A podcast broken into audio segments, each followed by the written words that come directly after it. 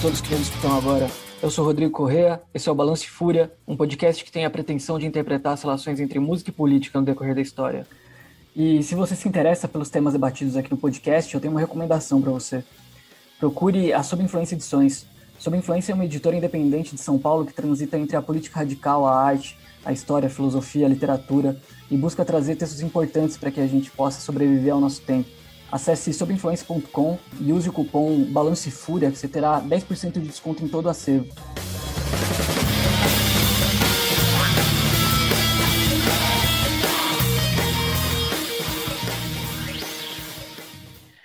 Nos últimos meses havia uma ideia me visitando que era de fazer um episódio sobre o spiritual jazz. Mas quando eu entro em contato com a minha convidada, a gente pensando sobre como essa ideia de classificar uma música como espiritual e como o jazz ela pode estar enviesada pela crítica musical ou por pessoas que na verdade estão num lugar deslocado daquele que compõe, daquele que pratica, daquele que o faz. A gente pensou em ampliar um pouco esse recorte e olhar para a música preta, que é basicamente espiritual na sua essência, de forma geral. Acho que a gente pode voltar para alguns momentos antes desse cruzar do Atlântico até a América do Norte, que é o nosso principal recorte hoje, e ver como que ele se desenvolve na cultura norte-americana, na cultura preta norte-americana, enquanto uma música de corpo, de barulho, de religiosidade, de espiritualidade, de revolta, de tecnologia, enfim.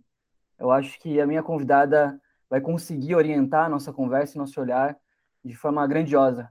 Natália Grilo, Obrigado por ter aceitado o convite e sinta-se à vontade para falar de si como achar melhor. Eu que agradeço pelo convite. Para mim é um prazer estar aqui no Balance Fúria. Eu sou uma mulher musical antes de qualquer coisa. Não, não faço isso assim de forma profissional, né? Mas pesquiso porque amo. Sou também produtora do Festival Instrumental Mulambo Jazz Agrário, que rola em Bangu anualmente, desde 2016. Aí respiro música preta, sobretudo música preta africana e norte-americana. É, hoje eu vim falar um pouco sobre essa ideia, uma ideia africana do que seja a espiritualidade. Legal. Obrigado. Obrigado por aceitar o convite. Vamos nessa. Eu tenho pensado muito, né, sobre essa questão da, da prática musical que envolve o, o corpo, da prática musical que envolve a transcendência, da prática musical que envolve uma comunidade. E essa prática musical que a gente vai discutir hoje é isso, né? Se a gente pensa a espiritualidade do povo, se a gente pensa o corpo do povo, ele envolve comunidade, ele não envolve só quem faz a música, quem pratica a música. Ah, quando a gente olha para essa coisa do espiritual, acho que a gente tem um olhar muito localizado já nesse cruzamento do Atlântico feito, ou nos work songs, com o pessoal trabalhando nos campos de algodão, que também deságua no espiritual e tal. Mas acho que a gente pode anteceder um pouco. Como que a gente pode pensar essa forma musical que é barulho, que é corpo e que é, enfim, espiritual da musicalidade preta antes de haver esse cruzamento do Atlântico até chegar nos Estados Unidos de forma forçada? Sim. É... Antes de começar, eu vou citar aqui os nomes que vão guiar a minha fala, só para as pessoas poderem se orientar. Tá? Então, tudo que eu vou falar aqui parte é, basicamente de quatro mentes, né? E aí, acho que a primeira dela é Luísa Gannibal, ou Luísa Nascimento Almeida, que é uma irmãzona minha que pesquisa músicas na, nas tradições africanas. A Tony Araújo, que é um irmãozão que me traz é, a ideia, as concepções de Amiri Baraka, que é um grande, foi, né, um grande crítico, um grande estudioso das artes pretas, sobretudo da música preta. E Silviane Diouf, que é uma mulher é, norte-americana muçulmana. Esses quatro nomes guiam né, o que eu vou falar. E acho que começo a falar que a gente vai partir hoje de uma outra ideia do que sejam essas concepções pretas da música, né? Então, uma música que é essencialmente espiritual, porque carrega diversos elementos que, que a tornam tão poderosa, né? A música preta é poderosa em suas diversas esferas. E aí eu começo a trazer a ideia de silêncio, barulho e ritmo. Tá? E aí quando a gente pensa a partir das sensibilidades africanas, o ritmo ele é entendido como um território, como uma comunidade, tá? que carrega uma série de variantes e significâncias, que foge muito da ideia da crítica branca do que seja o ritmo, que geralmente está ligado a, a, a, regularidades, né? E aí nas tradições africanas, na verdade, os sujeitos, né, as pessoas, elas são moldadas pelo ritmo e não o contrário, como nas concepções europeias.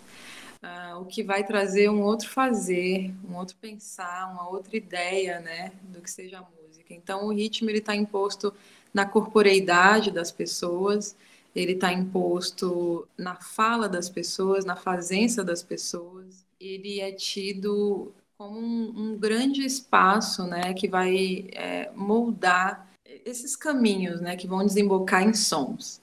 Quando eu falo em silêncio e barulho, é, eu estou falando sobretudo de algumas concepções que trazem a ideia de que a palavra é algo tão poderoso, a palavra é algo tão tão, tão cheio de vida, né? Ele, ele é tão cheio de energia vital que ela é poupada na maior parte do tempo. Então, são povos que, sim, fazem muito uso do barulho, fazem muito uso das sonoridades, justamente porque se poupam de falar muitas coisas.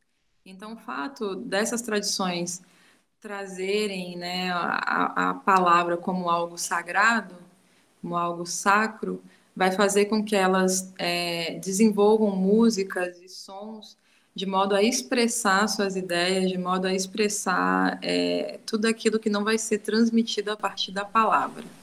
Tá? Então, é, eu gosto muito de um trecho, por exemplo, do Malidoma Somé, que ele diz que quando o avô dele faleceu, ele era ainda muito menino, ele só entendeu a dimensão do que estava acontecendo naquele momento porque as pessoas gritavam né, de forma tão visceral que ele entendeu naquele momento que alguma coisa muito séria tinha acontecido. A gente vai encontrar esses gritos já lá na, no desenvolvimento né, da música preta norte-americana com o que foi chamado de roller, né, os gritos que estão é, diretamente ligados ao blues, ao gospel.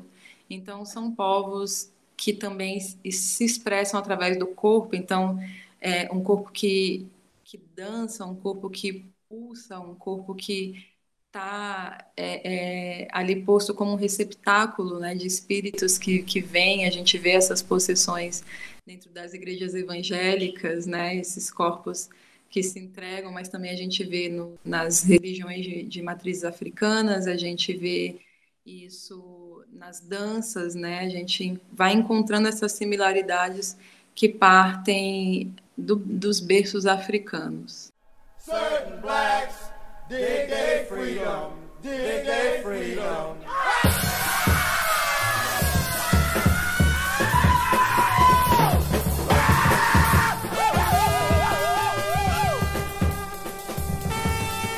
É, eu fico pensando nessa dimensão do corpo. Olha que interessante, quando a gente conversou um pouco antes sobre trazer o corpo ao centro da ideia da elaboração musical, eu estava imaginando o corpo como um instrumento também, assim. Não me veio tanto o lance do corpo como a, a manifestação transcendental, me veio o corpo como um instrumento.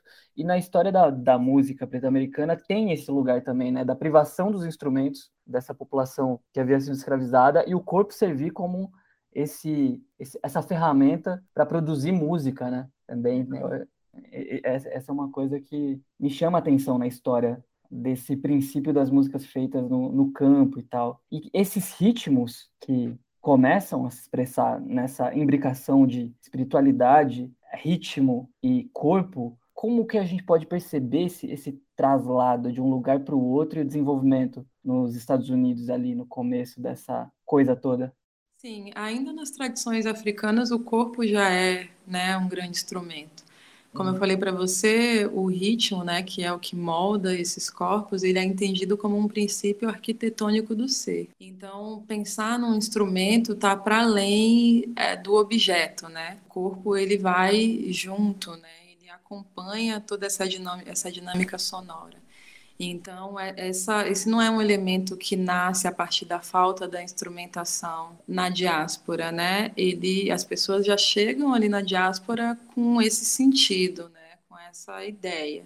É, inclusive, é importante a gente dizer que essa, essa, essa sonoridade norte-americana ela vai nascendo é, na travessia, né? Na interação que esses diferentes povos vão tendo ali dentro dos navios onde já vão nascendo as músicas de trabalho a partir é, dos trabalhos que são feitos ali dentro, já de forma coletiva, né? E a gente vai também entendendo, né, que essa travessia, essa, essa escravidão, ela vai transmutando o sentido de cor e, e vai ganhando ainda mais potência, porque a partir desse momento, a partir desse marco escravagista, só se tem o corpo mesmo, né?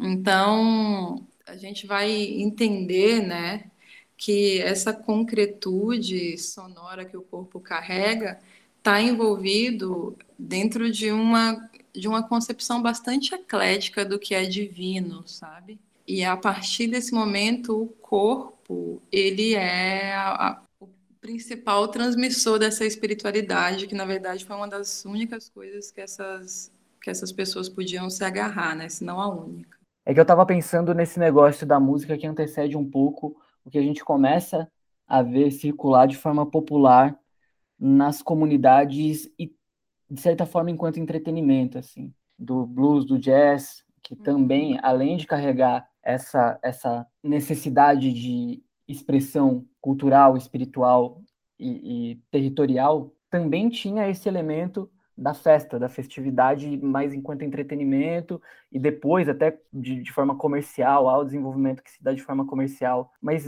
até chegar aí, até essa coisa ter essa dimensão do entretenimento, ou como que essa espiritualidade, essa forma de ser se dá com a festividade mais voltada para algo que a gente pode considerar popular, que entrega, integra pessoas de outros lugares, como o jazz dos anos 20, dos anos 30 ali é, em New Orleans, que era uma costa que já misturava um pouco as pessoas que ali circulavam. Como que a gente pode ver o desenvolvimento dessa linguagem que não abandona a sua espiritualidade e, enfim, o seu barulho essencial ali? É, a música, né, para essas culturas melanizadas, ela, ela é responsável pela manutenção de um certo estado de plenitude.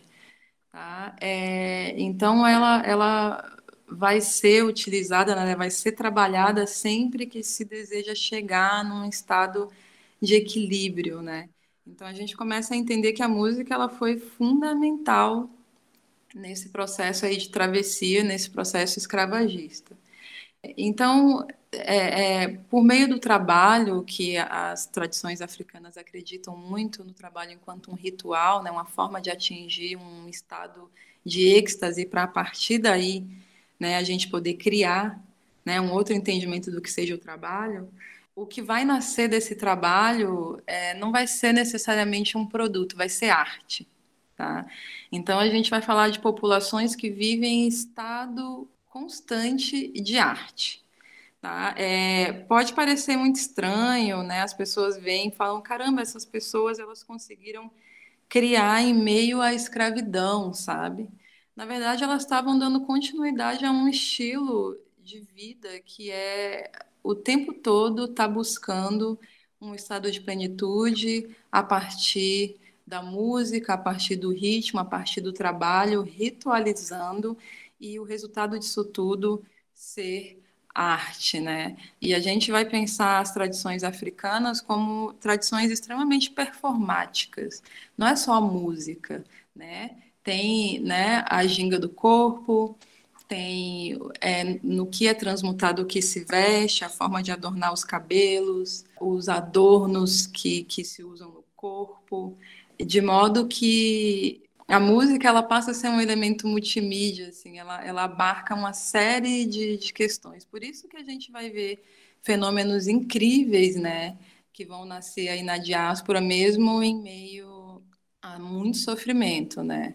É, outro dia eu vi, né, teve um, um, uma galera aí da área criativa que, que foi bastante infeliz na hora de falar que o blues né, era resultado do processo escravagista. Aí eu discordo. Né, eu discordo. O blues, ele é, e assim como as outras artes que, que nasceram na diáspora, são é, resultados né, de um estilo de vida que essas pessoas já vinham carregando de muito tempo, de, de heranças aí muito antigas. Acho que é um, um pouco por aí, assim. Uhum. É, é, é interessante a gente pensar também nessa variedade de expressão espiritual, religiosa, enfim, dessas práticas e como isso se projeta no certo imaginário da crítica posteriormente. Conversando com você outra hora, você mencionou da origem islâmica do blues, né? Uhum. E quando a gente, quando a gente não, eu vou falar por mim. Minha, quando eu penso sobre a composição espiritual da música preta, de forma geral, assim, com a, a defasagem das minhas pesquisas, em primeiro plano vem uma certa origem protestante, assim, e depois uma, uma razão islâmica, porque, enfim, eu sei que o, o, o islamismo é forte na comunidade afro-americana. É meio empírico, assim, é, essa, essa reflexão minha é, meio empírico, mas é algo que eu deduzo. Então, eu, é, eu não sei, eu fico pensando se há uma, um apagamento, talvez, dessa desse, desse fundamento islâmico de uma música que se tornou tão popular e tão, e tão importante para o desenvolvimento de outros gêneros e ritmos, é, e também para trazer nessa questão a, a, variedade das expressões espirituais e religiosas que compunham a música preta dos anos de 1900 para cá, que vai começar ali um monte de coisa a partir do jazz, do blues, spiritual, um monte de coisa ali. Uhum. É, a gente sempre, né, principalmente quando a gente pensa o blues, né, a gente vai evocar essas imagens dos campos de algodão, dos meiros oprimidos, né, da, da, dos homens em, em, situação de privação de liberdade nas cadeias, muita dor, muita solidão, e aí vem sempre essa ideia da igreja também como um com uma espécie de, de, de, brandura, né? um espaço onde essas pessoas podem é, depositar ali sua fé. Mas esse é um pensamento muito, muito ocidental, no sentido de que imagina-se né, essas pessoas africanas a partir da escravidão. Mas essas pessoas chegaram é, no, no, território americano com as suas é, concepções, com as suas próprias concepções de espiritualidade, eram muito variadas, né? A gente vai ter aí a, a, os povos que, que tinham conexão com o Vodum, né? A gente vai ter aí os povos também da África Oeste, mais ou menos ali do cinturão, né, da África Ocidental, onde o sufismo, né, que é o lado místico do Islã, se espalhou amplamente ali no século XI, século XII, né? A gente tem figuras importantíssimas e ali é uma região extremamente musical, né?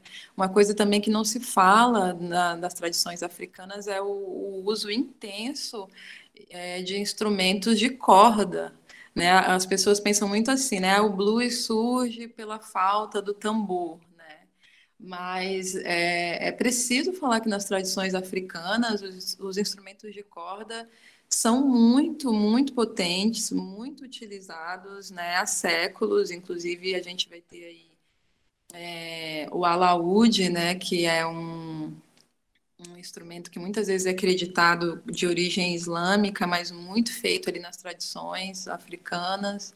É, o banjo, né? O banjo ele, ele brota na, na América a partir de mãos pretas, né? A partir dessas tradições. Então, é, esses povos que já têm é, é uma intimidade muito grande com a recitação do Alcorão, né?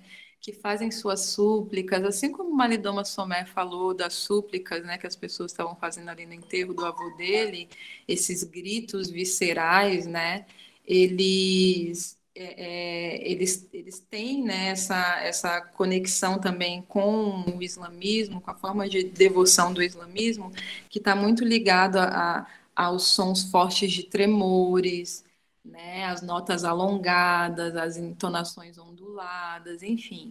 E é curioso também pensar que durante muito tempo não foi permitido na, nos Estados Unidos, assim como em toda a América, a gente vai ver isso se repetindo, o agrupamento de pessoas pretas, sobretudo com instrumentos musicais, né? O que vai condicionar essas pessoas também é um fazer muito solitário da música. O blues é um fazer muito solitário da música, né? De modo que um corpo preto é, tocando um instrumento de corda solitário é, não chamaria tanta atenção né, do que um grupo de pessoas tocando tambor, como a gente teve, por exemplo, com o surgimento das leis de proibição, né, a partir de pessoas que, que se juntaram em grupos e foram fazer manifestações tocando tambor e, e tudo mais. Então, eu não estou dizendo necessariamente que as pessoas que criaram o blues vinham de origem da África Ocidental, mas que com certeza utilizaram dessas estratégias né, para conseguir ali fazer sua música, fazer suas orações. A gente não, não, não tem muita noção, mas pelo menos é, 30% da população que foi escravizada nos Estados Unidos, que chegaram ali, eram islamizadas, né? Isso não se fala. E aí é muito curioso a gente pegar, né, as recitações do Alcorão e comparar com alguns sons bem primordiais do blues, a parecência é incrível, né? Eu te mandei um hoje, e você viu assim como como é muito parecido, assim. Então é, essas essas populações ali do oeste africano tinham tem, né, uma fronteira direta com o norte da África. A gente tem ali os povos do Sahel, da savana que onde transitaram muitos viajantes, né, e, e instrumentos fundamentais como monocórdios, a própria corá, né, que é um instrumento que está diretamente ligado à palavra que tem esse sentido sacro que eu te falei no início. Então, são algum, algumas coisas para a gente prestar atenção, né? As harpas africanas são belíssimas e muito importantes na, na, na fazência da música ali daquela região. Inclusive, eu, eu arrisco dizer que o tambor, ele não é tão... É, é, ele não é tão importante quanto os instrumentos de corda são nessa região da África Oeste, sabe? Uhum. Então, é, é, o blues, né, o violão, essa, essa intimidade toda não nasceu da falta, não nasceu na diáspora. Né? Esses, esses povos já carregavam essa herança com eles e estava ainda muito vivo. Oh, Lord, I woke up this morning, man, I was feeling bad. Whoa, babe, I was feeling bad. Well, I was thinking about the good time. Lord, I Caramba, eu fico pensando né, em, em, como que, que se consolidou uma, uma forma de expressão musical que, quando a gente olha aqui para o sul do México, para baixo, talvez, onde a expressão é, é muito percussiva, uhum. e nos Estados Unidos uh, não há tanto a percussão no, no, fazer musical até, não sei, não sei se eu vou falar uma data e, e, e, me equivocar, mas parece que nos anos 70, quando a gente pensa no jazz, pelo menos, há uma inserção muito grande de percussão na coisa ali. E no, na América Latina, sei lá, do México para baixo, a gente pensa nessas expressões musicais, ela é, é muito cheia de percussão, né? Qual, qual que é o movimento que se dá de, enfim, de, de estabelecimento dessas culturas e dessas diferenças e, e, desse, dessa formulação instrumental que eles carregam de um lugar para o outro? Porque há uma composição que se dá por caminhos diferentes, né? Se dá, sim, por caminhos diferentes. A Miri Baraka, ele diz que uh, aqui, né, na, nas culturas ao sul da América, é, além de terem vindo os povos de origens diferenciadas, né, não, não foram necessariamente as mesmas origens dos povos que foram ali para os Estados Unidos, também existia uma relação entre o corpo escravizado e o corpo livre, né, o corpo preto e o corpo branco, que foi bastante diferente também. Então, aqui, de alguma forma, ainda foi possível né, o uso desses instrumentos de modo que nos Estados Unidos o, senhorio, né, os, os, colonizadores, os escravagistas, estavam em menor número e por isso o controle precisava ser ainda maior. Né? Existe, existem uma série de elementos que eu acho interessante é, da gente pensar também a partir dessa falta do tambor, né? Por exemplo, é, eu gosto de entender os sketches, né, que são tão famosos aí no jazz, como algo que nasce né, dessa falta percussiva, né? É, a gente vai ver também no gospel uma forma de ritmização também, né, que está muito ligada a essa falta da percussão. Inclusive no blues a gente pode falar sobre as formas, né, percussivas de se tocar o violão, que também está ligada a essa falta de tambor. Mas aqui, né, ao sul da América, a gente é, lida com povos que chegaram aqui que não, não vêm dessa cultura das cordas, né? E sim, tem sim essas culturas das cordas, eu tô, tô falando besteira aqui. Tem sim essas culturas das cordas, mas não é, não funciona como na África Oeste, onde as cordas seriam os instrumentos é, essenciais.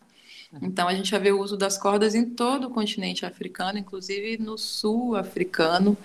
Mas quando a gente pensa aqui na, nas, na chegada dessas populações, é, a gente está falando de populações é, Yorubá, de populações banto, onde o tambor né, era bastante forte, era bastante firme dentro dessas culturas.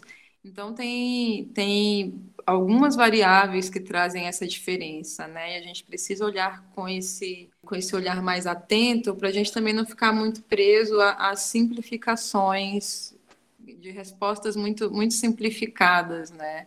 São muitas variáveis que vão compor essas diferenças e que vão fazer né, com que essas é, culturas pretas norte-americanizadas tenham uma outra forma de desenvolvimento da música. Então, quando a gente pensa, por exemplo, o grito, né, que, que esses rollers, né, que, que eram muito utilizados sobretudo para as pessoas que estavam em situação de, de, de prisão, né, de cárcere, é uma prática muito, muito das tradições africanas o lamento, né? E não um lamento, como eles, como eles têm uma polidez muito grande com a palavra, existiam momentos rituais, momentos específicos para se lamentar. E geralmente isso acontecia é, nos velórios, né? Nos ritos fúnebres. Então a gente vai ver, por exemplo, é, em Nova Orleans, é, essa cultura riquíssima do jazz funeral né? Que são aqueles cortejos que já entraram para já entraram há muito tempo, né? Para o imaginário popular. E dentro desse jazz funeral, a gente vai ver que as primeiras músicas que são tocadas são lamentos, são tristíssimas, são arrastadas, são doídas. E já no final, depois que o corpo é enterrado, isso já começa a ganhar um outro tom, né? Mais pessoas vão se juntando e o negócio, quando vê, já virou uma festa com muita dança, aquela performance, né? Uhum. Eu falei com você agora há pouco.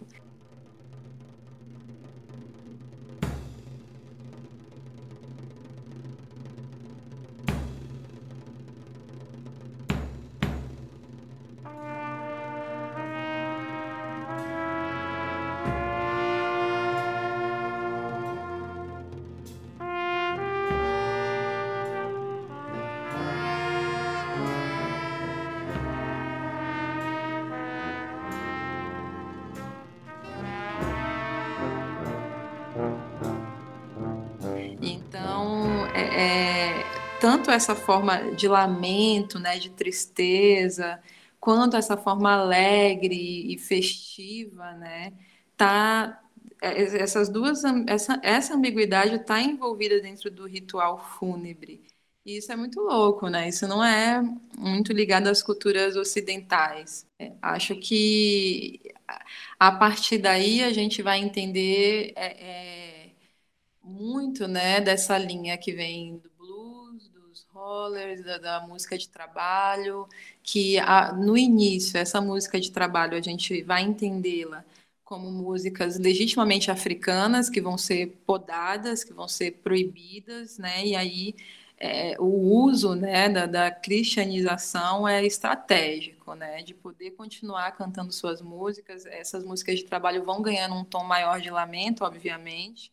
Né? Se a gente pega alguns cantos de trabalho nas tradições africanas tem muito material gravado, a gente vai perceber que tem uma diferença né, no, na, no, no sentimento, na emoção que é botada ali e também na diáspora.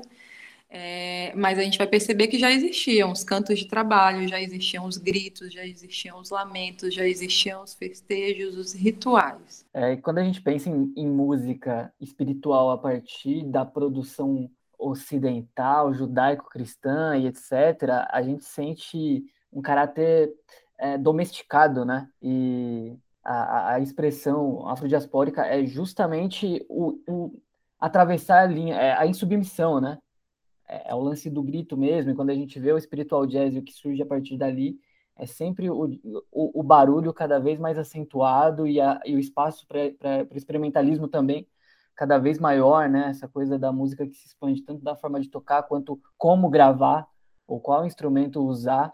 Então parece que tem uma razão de insubmissão na, na forma também, né? Sim, totalmente. O Malidoma Somé narra, né, em um desses, desses episódios de, de, de rito fúnebre, né, que as pessoas elas vão cantando em conjunto e vão aproveitando aquele momento ali para se lamentar de tudo que elas não puderam lamentar nos últimos tempos, porque não se lamenta assim de forma gratuita, né?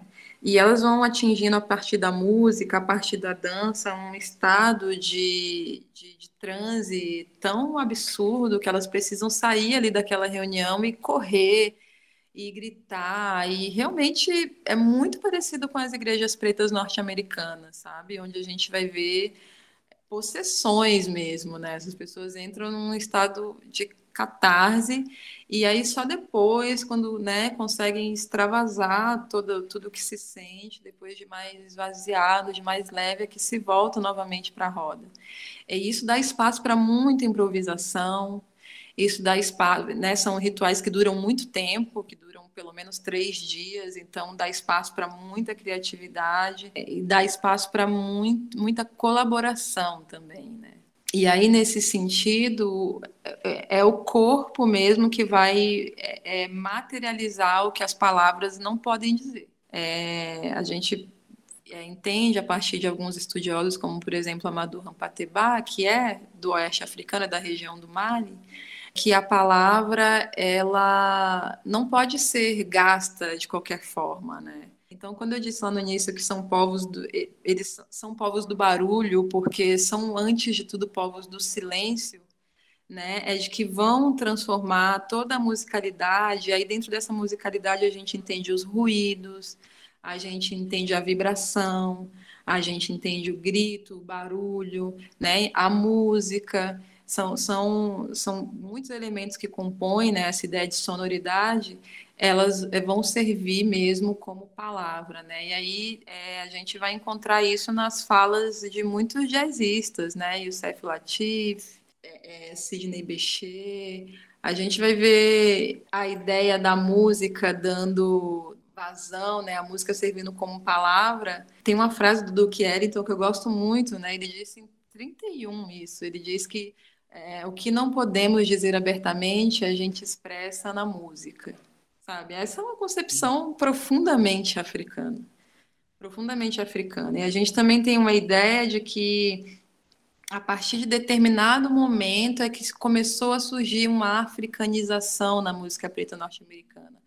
Mas a gente tem, é, desde, desde os seus estágios iniciais, né, uma ligação e uma, uma analogia muito forte, muito ligada a essas tradições. A gente tem 41 Sidney Bechet fazendo uma música chamada é, Egypt Fantasy. Então, tá bem antes do, desse período que a galera chama de, de período dos africanistas do jazz, né? Uhum. É, é, quando a gente começa a investigar, a gente vai percebendo que, na verdade, essas pessoas que faziam música, eles conseguiram, através da música, nunca se desligar né, do continente africano.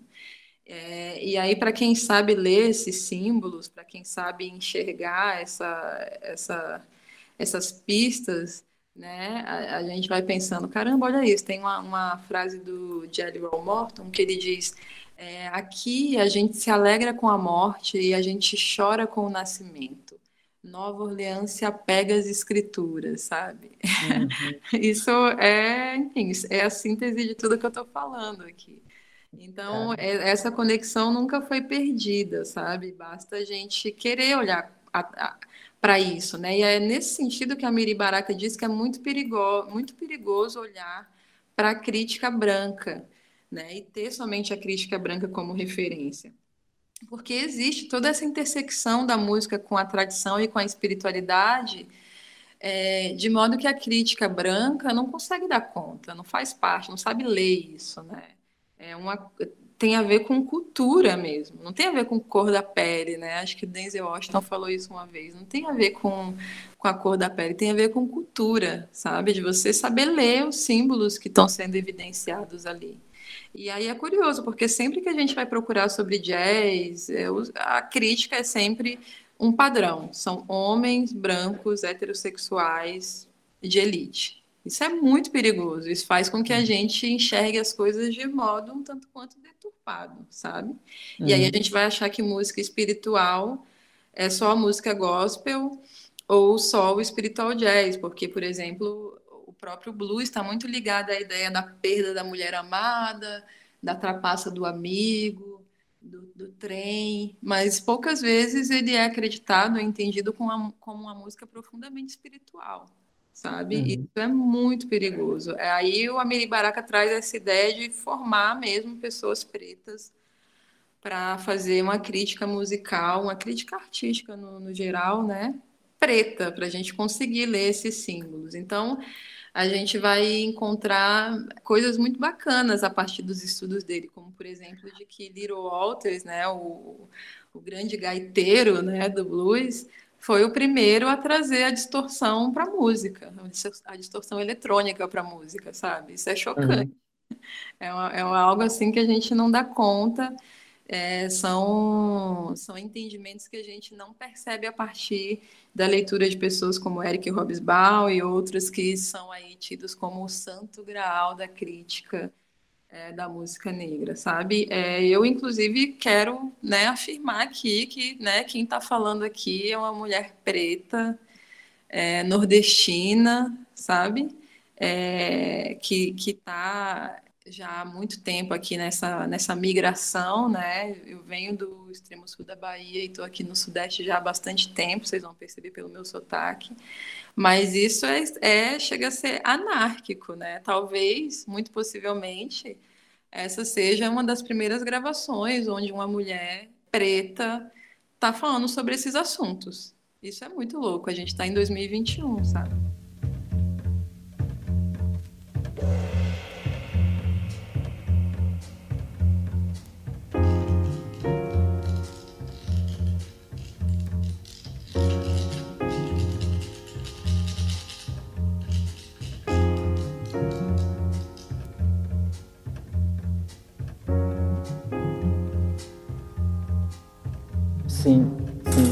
É, eu acho que essa sua fala ela entra exatamente no, no, no ponto que eu queria trazer da, da, crítica mesmo, de como a crítica musical constrói essa ideia do spiritual jazz, talvez eh, esteja alocada mais a menção que eu vou fa fazer agora. Porque quando a gente conversava sobre esse episódio, a gente compartilhava de uma percepção de que a ideia de spiritual jazz era muito difundida a partir de um lugar orientalizado, né? Tanto da Alice Coltrane, do Mahavishnu Orchestra tinha uma coisa ali dos anos 70 que transitava entre o New Age, que trazia coisa hinduísta para o jazz, do, dos instrumentos, da linguagem, dos símbolos, e secundarizava uma expressão anterior, que é essa expressão africana, que sempre teve ali, né? E foi aí que você mencionou também justamente essa, essa, essa colocação do Amir Baraka e tudo mais. Como que a gente pode olhar para a construção dessa crítica artística é, branca e, enfim, eurocêntrica ou do norte, que, que tem esse, esse caráter de império, de dominação e de pautar a direção das coisas, como que a gente pode interpretar tanto o, o apagamento ou o que ele acaba demandando de uma nova prática de olhar para a música?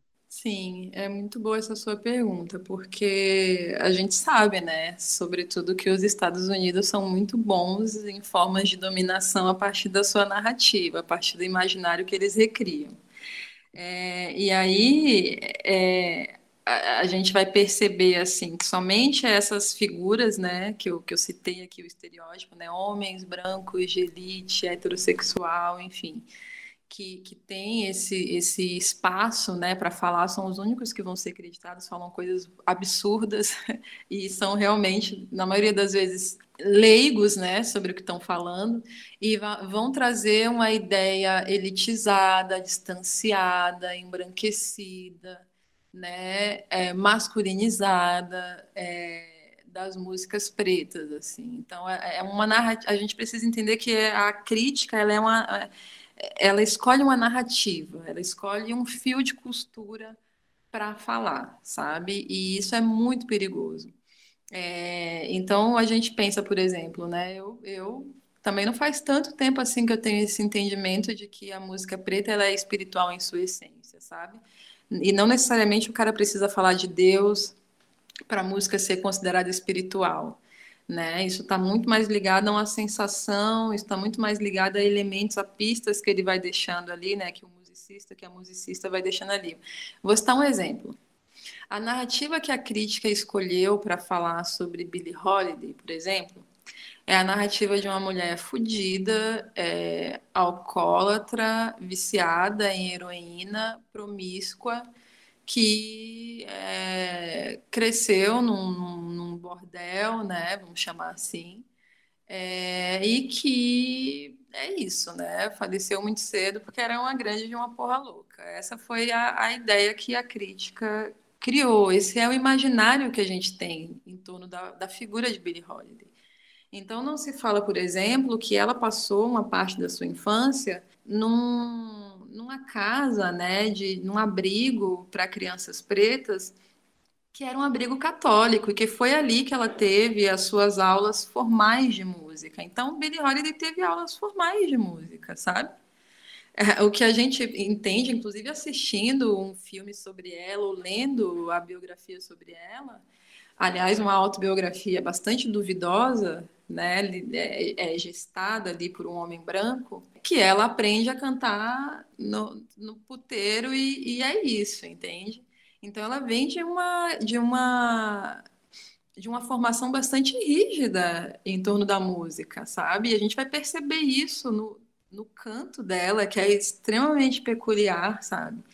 E, e entender, né, se a gente tiver esse carinho, esse, esse, esse cuidado na hora de olhar, que a, ela, apesar de não ter tido essa, essa religiosidade institucional na, na vida dela, né, ela estava ligada, sobretudo, a essa espiritualidade de rua, sabe? Essa espiritualidade da rua. Então, os biógrafos, os críticos criam a imagem de Billie Holiday é, é, de uma mulher extremamente mundana, porque o que se entende por uma cantora espiritualizada é o que está ligado ao gospel, é uma Aretha Franklin, é uma Whitney Houston. Isso é muito perigoso, sabe? Isso é muito perigoso. Então, é, quem é que não se arrepia ouvindo ela cantar Strange Fruits, sabe? E, aí, e ela ainda está acompanhada pelo Sonny White no piano, que toca tão suave quanto a morte, sabe? Então é uma música espiritual pro, das mais profundas, sabe? Das mais profundas. É... E aí a gente vai entendendo que ela tem uma intimidade muito forte, né? Com essa com esse sentimento desesperador e terrível, né? De, de do que é precisar cantar as nossas dores, né? Isso, isso a, a, os povos africanos já vinham fazendo desde que chegaram na América, sabe? A gente, né? Eu soube também que no funeral dela não teve música, não teve jazz, assim, só teve um canto de um coral católico, sabe? E que alguns, alguns é, músicos que acompanharam ela ao longo da carreira que tiveram lá no, no velório dela, falaram que depois disso, depois eles ficaram ali durante muito tempo ouvindo esse coro católico ali, numa espécie de, de, ritual e tal, e no final disso, alguns deles dizem que né, houve um silêncio profundo, um silêncio mortal, assim, uma tristeza absurda. É, e aí a gente vai é, entendendo que a história da Billie Holiday está permeada, sim, por essa música litúrgica negra, sabe? De que lá, essencialmente, ela era uma mulher católica, entende? Então, tem alguns estudos, tem até um livro, né, que fala sobre essa espiritualidade em torno da figura de Billie Holiday, um livro, né, não vou lembrar aqui o nome, mas quem procurar aí vai ficar sabendo, acho fácil no Google. Então, mulheres como Ma Rainey, Bessie Smith, Aida Cox, eram mulheres que cantavam, vieram dos coros de improvisação das igrejas negras do Sul. Ninguém fala isso, elas, as mulheres do blues eram praticamente prostitutas para crítica, sabe? Uma coisa também que eu acho importante ressaltar, né, que é uma pessoa que vê a dança do Chuck Berry, do Little Richard, essa, uma pessoa que observa esses, esses movimentos corpóreos ah, vai, vai perceber um caminho de transmissão, uma linha de influência muito forte é, da pregação negra, sabe? Da palavra negra ali enquanto uma palavra de devoção e desse uso do corpo bem africano que eu te falei no início. São coisas que a crítica branca não evidencia, são coisas porque tem a crítica branca tem uma concepção bem quadradinha do que é a espiritualidade, sabe? É, então, quando a gente pega é, Louis Armstrong cantando é, algumas músicas é, extremamente espirituais, falando de Moisés e tudo mais, né? É, isso não é espiritual jazz? Sabe? É, é, em que lugar que está essa ideia de espiritual jazz, sabe? É, eu também acho importante dizer que os primeiros povos pretos a fazer música não tinham tanta liberdade, né? Então, o, os tempos foram evoluindo e a música negra foi evoluindo de tal modo que o, espírito, o que é tido como espiritual jazz e o que é tido como free jazz é considerado por Amiri Baraka e outros estudiosos pretos como uma, a, a, a libertação total, sabe? A libertação total da colonização. Então, é muito barulho. É muito uhum. barulho, porque é muito liberto, sabe? Uhum. É, e, e, essas linguagens, sabe, esses estilos, esses, essas práticas, esses contextos, só atestam essa, essa forma heterogênea de, do que é a concepção de uma música espiritual africana, sabe? A crítica branca não dá conta disso. Uhum. É, é, é, louco como o free jazz, o spiritual jazz ali, eu tenho um recorte na minha cabeça que é mais dos anos 70, que é onde, pelo menos, eu consigo identificar o lance mais barulhento, assim, né? Mais experimental, que a coisa começa a ficar bastante. A partir de 62 já vem um pouco do que eles vão chamando de a, nova, a coisa nova, né? Uhum.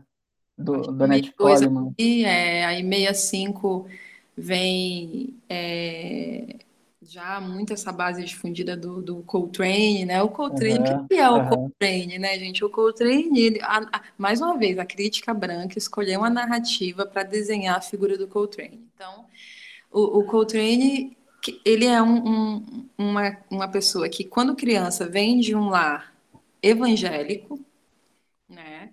Uh, depois ele vai, já, já fazia música e tudo mais, mas ele vai pro, pro exército, né? Vai, vai servir, vai para a guerra, ele volta, né? Viciado em heroína. E aí são os, a, a companheira dele, Naima, né? Que leva ele para conhecer o islamismo, olha só, né? Pouco, uhum. pouco se fala, né, sobre isso. É muito a figura do Coltrane está muito ligada à ideia do orientalismo, né? Uhum. Então ele vai se deparar com o islamismo. Inclusive tem alguns relatos da Alice Coltrane que fala das saídas dele para ir assistir as falas do, do Malcolm X, né? E voltar extremamente inspirado. É, a partir das figuras como Youssef Latif, McCoy Tyner, ele vai se aprofundando no islamismo e vai também conhecendo o orientalismo, também a partir da Alice. E ele, a gente né, só lê o encarte do disco mais famoso, né, a Love Supreme, que é tido como marco, né, a crítica branca elegeu a Love Supreme como o nascimento do spiritual jazz, né, eu discordo veemente desse fato. E vai, né, a gente vai pensar, por exemplo, o Seth Latif, ele, ele se islamizou em 43, sabe? E a gente vai ter, né, outras figuras aí também. Então se pinta, né, essa imagem de um Coltrane muito ligado ao orientalismo e se, a não ser que você seja mesmo um estudioso de jazz, né, que eu não estou falando para quem é estudioso de jazz, aqui eu estou falando para o imaginário popular, tá? E aí, para o imaginário popular, o que se entende é, é isso, né? Um cara que está ligado ao orientalismo e só. Mas não se fala dessa. O Coltrane é a síntese do que é, é, é essa, essa concepção heterogênea de espiritualidade africana, sabe? Ele abarca tudo isso e, e num, num estágio de extrema liberdade, ele vomita tudo isso, sabe? Ele uhum. Tudo isso para fora e também carregando a espiritualidade das pessoas que estão tocando com ele, sabe? O McCoy Tyner, apesar de não usar o nome islâmico dele, ele já era é, iniciado né, nessas tradições. Inclusive, é, é, muito importante falar que essa, essa islamização desses artistas traz mais do que um sentido ligado ao Oriente Médio, está muito mais ligado a uma africanização. Está hum. muito ligado a uma, uma africanização. E eu digo isso com muita tranquilidade, porque eu devoro esses discos, né? E aí a gente vai ver os temas das músicas, sabe? A gente vai ver a, a, as notações, a gente vai ver as teorias musicais, inclusive o Seth Latif cria a sua própria teoria musical, que ele chama de música autofisiopsíquica, que segundo ele, nada mais é do que uma música que é feita pura e simplesmente a partir da sua energia vital, sabe? De forma extremamente uhum. livre. É um, o, Seth Latif foi um dos primeiros multi-instrumentistas do jazz, né? Ele ia de saxofone ao oboé, sabe? A crítica branca chama ele um dos primeiros caras a trabalhar o world music. Gente, eu detesto esse termo. Detesto, abomino esse termo. Assim como esses chamados jazzistas abominam o termo jazz, que foi também uma escolha da crítica branca. Uhum. A gente vai ver Charles Mingus e outros, né, Miles, repudiando esse termo. Né? Eles, eles batem o pé, eles se afirmam assim como músicos, eles produzem música clássica americana. Sabe? Uhum. Por que, que não é uma música clássica americana? Por que, que é jazz? Né? É muito curioso. Sim, sim. É, eu fico pensando nesse recorte com a Mary Baraka, que free jazz, spiritual jazz é a, a, a liberdade extremada, total, né? A, a, prática da liberdade total é onde ela atinge a sua totalidade. E como isso soa a vanguarda mais ancestral, né? Soa a coisa mais absolutamente de vanguarda e mais absolutamente ancestral, antiga e primordial, né? Sim. Você quer discorrer um pouco mais sobre isso? É, é que eu, eu fico pensando no, em como, é, pensando numa cronologia do jazz, assim, como ele vai se, vai se soltando, né?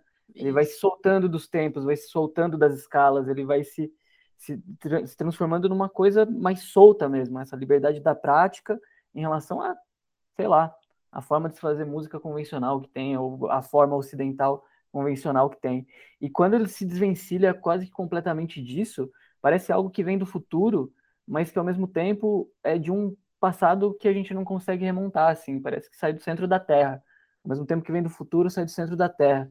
E, e isso é, é, é também uma percepção de, sei lá, empírica, uma sensibilidade, é um, é um afeto, é um cheiro que vem quando se ouve o Art Ensemble of Chicago, é, Sanha, vem essa coisa, assim, vem, vem o cheiro dessa terra, do futuro e do passado. É, parece que é, é a força dessa música, é a síntese do que a gente já teve e daquilo que a gente pode ter, muito mais do que qualquer outro tipo de música possa oferecer para gente. Assim, eu nunca consegui experimentar esse cheiro da, dessas duas coisas ao mesmo tempo, como esses artistas oferecem, o Pharoah Sanders, o Sanha, o Art Ensemble of Chicago, tem um, vários outros aí que têm essa liberdade é, total, livre dessas escalas, livre de, dessa dessa conformidade e que permite sentir mesmo uhum.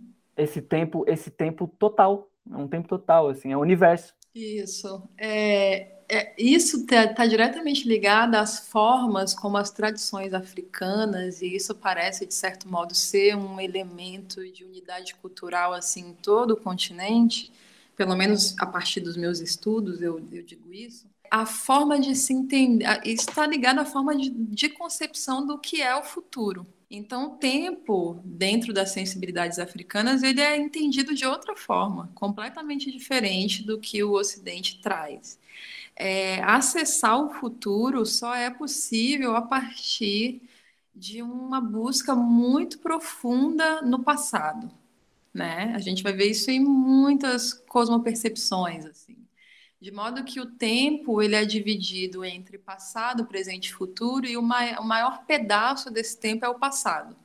Tá? Então, é o tempo todo a ideia, as tradições Akan vão chamar isso de um conceito de sankofa, né? Que é a forma de que para caminhar para frente é preciso que a gente olhe para trás, tá? Então, é por isso que é muito futurista, mas é um futurismo com um cheiro ancestral, né? Com uma estética ancestral muito pungente, porque eles estão o tempo todo bebendo, né, dessa ancestralidade toda que é muito moderna, que é muito para frente, sabe? Quando a gente vai entender que esses músicos fazem jazz e que esse jazz está diretamente ligado à improvisação, à, à liberdade à, e à intimidade entre os músicos, ou seja, forma-se ali em torno dessa sonoridade que está sendo criada uma comunidade, né, que é o quê? Né? Uma comunidade, né, segundo Maridoma Somé, são pelo menos mais de né, mais de uma pessoa, duas pessoas pelo menos, buscando um objetivo comum, sabe? E essa é uma gig de jazz. E aí essa intimidade entre esses músicos, ela é formada de forma tão, tão bonita, assim, tão profunda. E, e essa improvisação, né, ela é o cerne que vai fazer, é o, né, o chão que vai fazer tudo, tudo isso funcionar, toda essa música maravilhosa funcionar. A gente vai perceber que essa improvisação está lá, naqueles ritos fúnebres que o Maridoma Somé estava falando lá do, do povo da Gara em Burkina Faso, sabe-se lá quando, sabe? É, então eles, eles carregam, né? Tá, eu, eu brinco, né? Eu brinco. Tá nas mitocôndrias, sabe? Tá nas mitocôndrias, pode parecer de certa forma um pouco essencialista falar isso, mas na verdade é a, é a justificativa que eu encontro porque a gente vai se deparando com vestígios tão fortes e tão. Pô, o cara lá na década de 70, muitas vezes nunca nem pisou no continente africano. E ele está carregando ali, imprimindo ali valores estéticos e musicais tão genuinamente africanos, sabe? Que não tem outra concepção que não essa do Sankofa, né?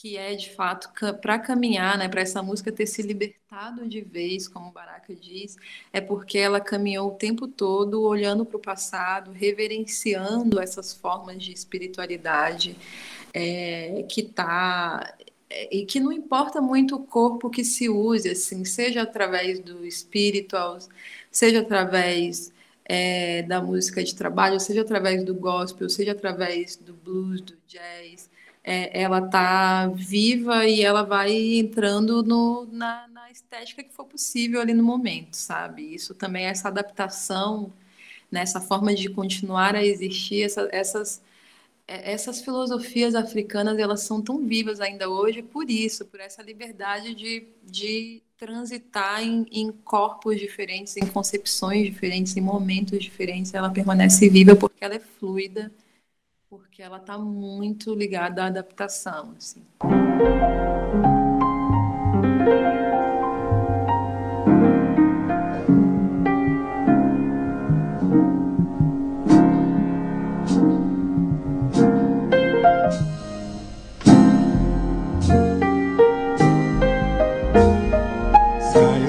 darkness when there is no sun. É, eu acho que a importância que cabe tudo, nessa, nessa, nesse tempo eterno, é que por mais que a gente às vezes se acate algum recorte de gênero, uma nomenclatura dada pela crítica, ela não precisa dessa nomenclatura para caber no, na sua dimensão espiritual, assim. Porque o, o espiritual jazz, ele ressoa tanto como foi nos anos 70, que eu acho que foi seu auge, pensando enquanto, enquanto categoria, né? Por mais dispensável que isso seja no fim das contas, o gospel também, essas coisas parece que enquanto um produto que é para isso que a crítica de musical, de arte, cultural serve, né, no fim das contas, eu acho que para determinar o que é produto, o que não é.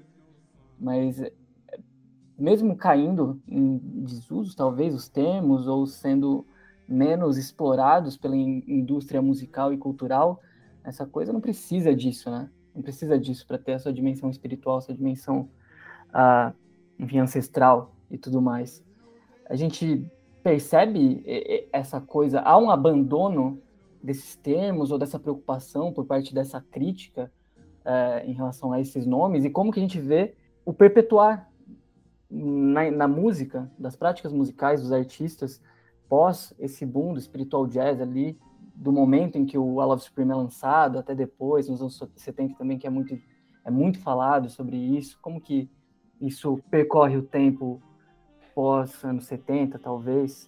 É isso, né? Essas, essas, esses fazeres musicais, né? Eles vão acompanhando a evolução dos tempos.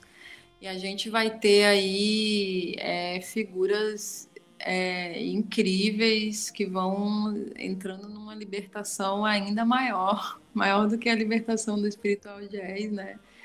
Essas figuras vão, vão se agigantando. E aí eu, eu né, brinquei com você mais cedo, né? A gente pode falar de música espiritual é, preta a partir de qualquer é, é, é, gênero musical, né? Eu posso falar de James Brown e falar sobre espiritualidade preta, né?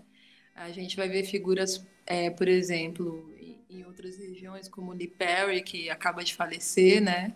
Que diz em diversas falas, em diversas entrevistas, que fazia música espiritual e que se sentia guiado no fazer dessas músicas, né? Ele, ele, dizia o tempo todo que ele era levado a essas construções sonoras por uma força maior, né? A gente vai ver agora, é importante também falar sobre a importância da espiritualidade no hip hop, sabe? Uhum. É, é, sobretudo essa questão islâmica, e aí a gente vai ver também com relação ao gospel, agora acabou de sair né, o disco novo do Kanye West, e, e é todo espiritual também, sabe? É muito, muito curioso ver como a gente também parece agora, é, enfim, um sentimento que eu tenho tido, né? De que também a gente está voltando, né? Esse tempo circular africano, né? Também a gente está voltando para buscar lá atrás eh, o, o que ficou, sabe? Então é muito interessante perceber, por exemplo, na figura de Kamasi Washington, né? Hum. É esse esse resgate do, do falar, né, sobre espiritualidade a partir da música preta, né? Uma coisa que eu eu senti que deu uma certa quebrada ali a partir de 80, né? Eu, eu, digo assim, não com quem já vinha fazendo música, mas com, com novos músicos que foram surgindo, né? Eu sinto, pelo menos comigo, que a coisa foi dando uma perdida e sinto que agora a gente está num movimento de resgate, assim. Então a gente vai ver é, muita reconexão com as espiritualidades africanas, né? É, e a gente vai ver também muita reconexão com as espiritualidades negras das igrejas, assim. Isso é bem bacana, isso é bem legal.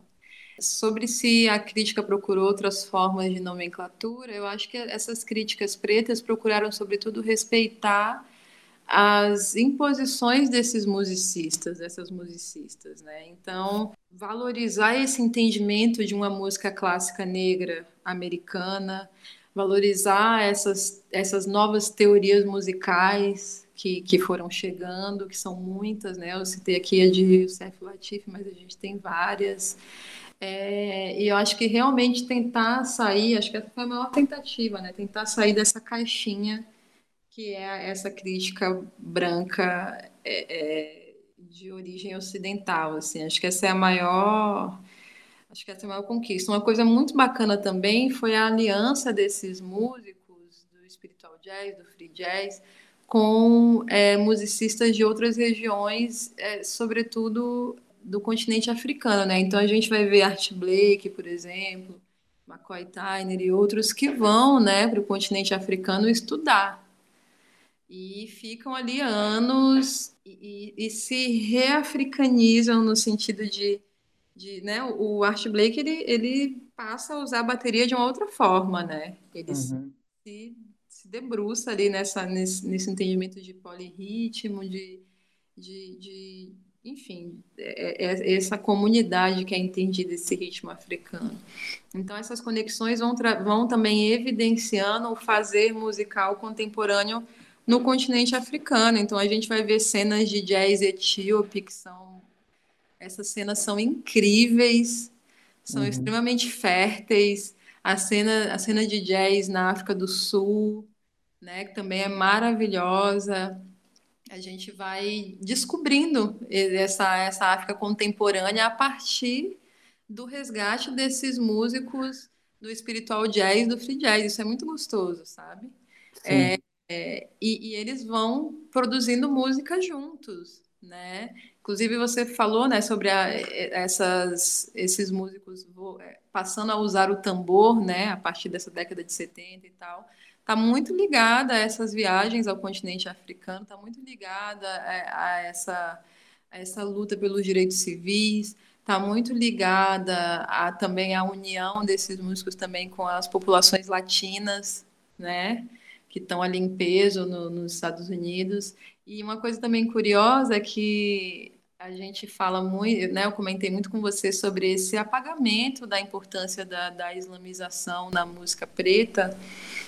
Mas é interessante pensar que durante algum tempo o próprio governo norte-americano patrocinou esses músicos para viajarem em diversos lugares do mundo como verdadeiros embaixadores da cultura norte-americana, sabe? Quem é que não uhum. se maravilhou com as fotos de férias é, do Louis Armstrong e, também ele estava no Egito, né, com a esposa, na região que a gente sabe originalmente que o nome era Kemet, foi para Gana, sabe? Tudo isso uhum. bancado assim pela pelo governo norte-americano que passa depois de muita criminalização, né? Assim como aconteceu aqui no samba no Brasil, a usar né, essa música, o jazz, como uma música legitimamente norte-americana, né? E, e utilizar esses músicos, esses artistas como embaixadores de, de, de suas culturas, assim. Isso é bem curioso. Tudo isso é, nesse, nesses períodos assim de, de libertação da música negra. Uma coisa que eu gostaria de falar também é isso, né? O spiritual jazz, ele geralmente é entendido como um subgênero da música jazz, né? É, mas, na verdade, eu acho que o que eu estou querendo sintetizar aqui, depois de falar pra caramba, é que qualquer músico preto incorporou né, a sua espiritualidade nas suas nas suas composições, nas suas apresentações.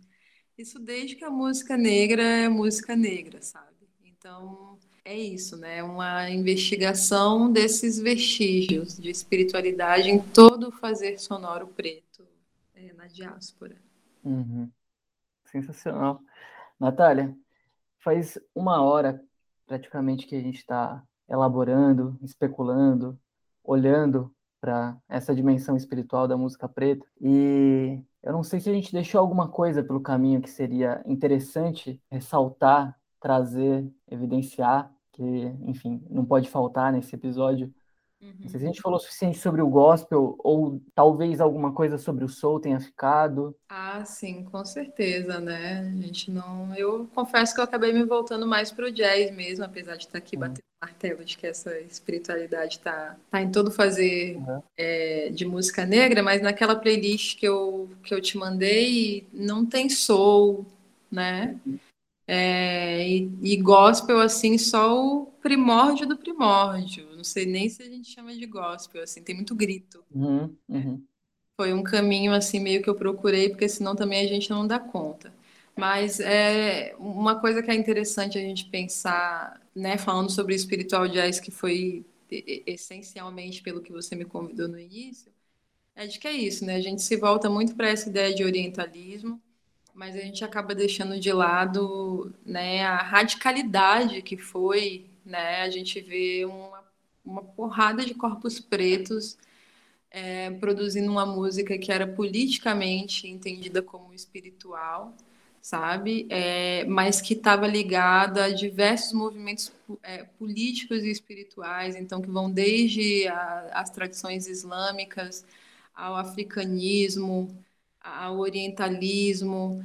Tem uma ideia, quando eu falo africanismo, eu estou falando de todo o continente, porque costumam separar o que é do Egito, né? Não, também tem uma, uma, uma ligação forte ali, os direitos civis, é, os movimentos negros de arte, é, no geral, assim. Então, pensar espiritual jazz é pensar mesmo um território muito amplo, muito variado e extremamente político e, e, e de libertação, assim, do corpo preto, da voz preta, do, da, da, da concepção, né, do, do que é a negritude, assim, em sua essência.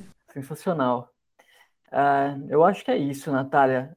Se você quiser deixar suas considerações finais, fique à vontade. agradeço demais por ter participado desse episódio. Foi incrível. E, enfim, quiser usar esses minutos para deixar suas considerações, fazer suas observações, deixar um recado, uma crítica, sinta-se à vontade.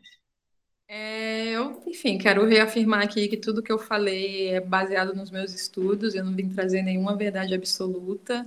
Eu, enfim, gostaria mesmo de pedir para as pessoas que estão me ouvindo tentar, né, quando, quando for buscar concepções sobre artes negras no geral, tentar minimamente ouvir, ler pessoas que são de dentro dessa cultura e procurar um olhar de dentro e não um olhar de fora, o que não tem nenhum problema olhar de fora, mas é, é isso, né? Fica faltando uns pedaços aí, então acho que a gente precisa valorizar esse espaço da crítica negra, sabe?